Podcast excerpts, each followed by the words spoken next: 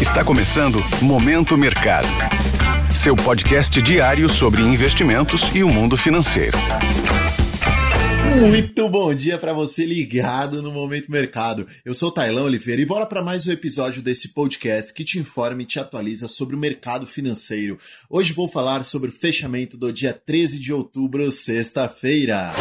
Cenário internacional. No exterior, os mercados acionários americanos apresentaram um desempenho misto. S&P 500 em queda, bem como o Nasdaq, enquanto Dow Jones ficou no campo positivo por conta dos bancos americanos, que apresentaram balanços melhores que o esperado. O que marcou a sessão na sexta-feira foi o conflito entre Israel e Hamas, que impactou diretamente os preços do petróleo. O barril do Brent, petróleo negociado na Europa, saltou aproximadamente aproximadamente 5,70%, terminando em um patamar levemente superior a 90 dólares.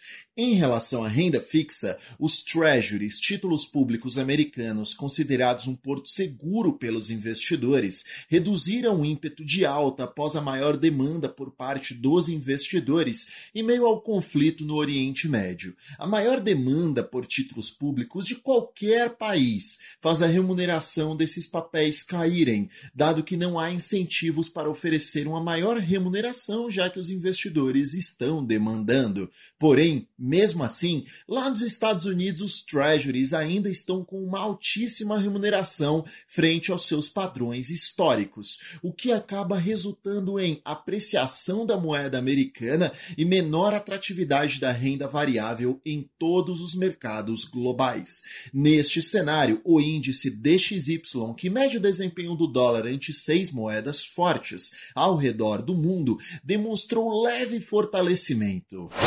Cenário nacional. A respeito do ambiente local, no câmbio, o real apresentou desvalorização comparada ao dólar a R$ 5,08 em meio ao ambiente global de maior aversão ao risco, o que fez com que o fluxo de saída de capital estrangeiro aqui do Brasil fosse mais forte. Em relação à renda fixa, a curva de juros apresentou um comportamento de abertura, isto é, os títulos públicos tiveram aumento em suas remunerações, observando a alta do preço do petróleo em mais mais de 5% lá no exterior, o que teoricamente impacta a inflação aqui no Brasil através do encarecimento de diversos derivados do petróleo, principalmente via combustíveis. Sobre a bolsa de valores, o índice Bovespa fechou em queda de aproximadamente 1%, acompanhando seus pares estrangeiros a 115.754 pontos.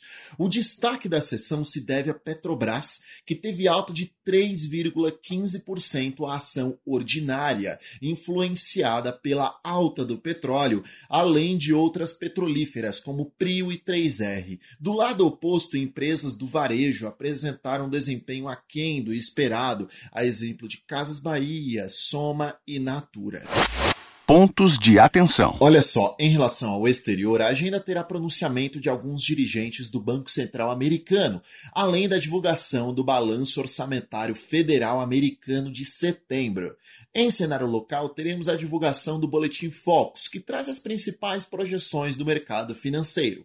Sobre o fechamento das bolsas asiáticas, houve um tom lateralizado. Na Europa, as bolsas até o momento estão demonstrando leve alta, assim como nos Estados Unidos. E por fim, o EWZ, que é um fundo de índice que replica o um índice de ações brasileiras negociadas em Nova York, também chamado de Ibovespa dolarizado, opera com estabilidade. Dessa forma, termino mais um Momento Mercado. Desejo a você um ótimo dia. Fui!